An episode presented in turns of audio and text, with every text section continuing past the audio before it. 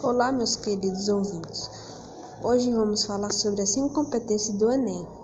Competência número 1. Um, devemos demonstrar a, o domínio da modalidade escrita da formal da língua portuguesa.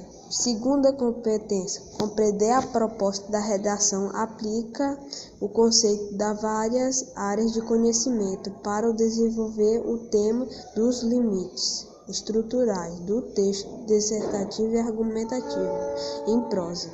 Competência número 3. Selecionar o relacionamento, organização e interpretação de fatos e opiniões e argumentos em defesa de um ponto de vista.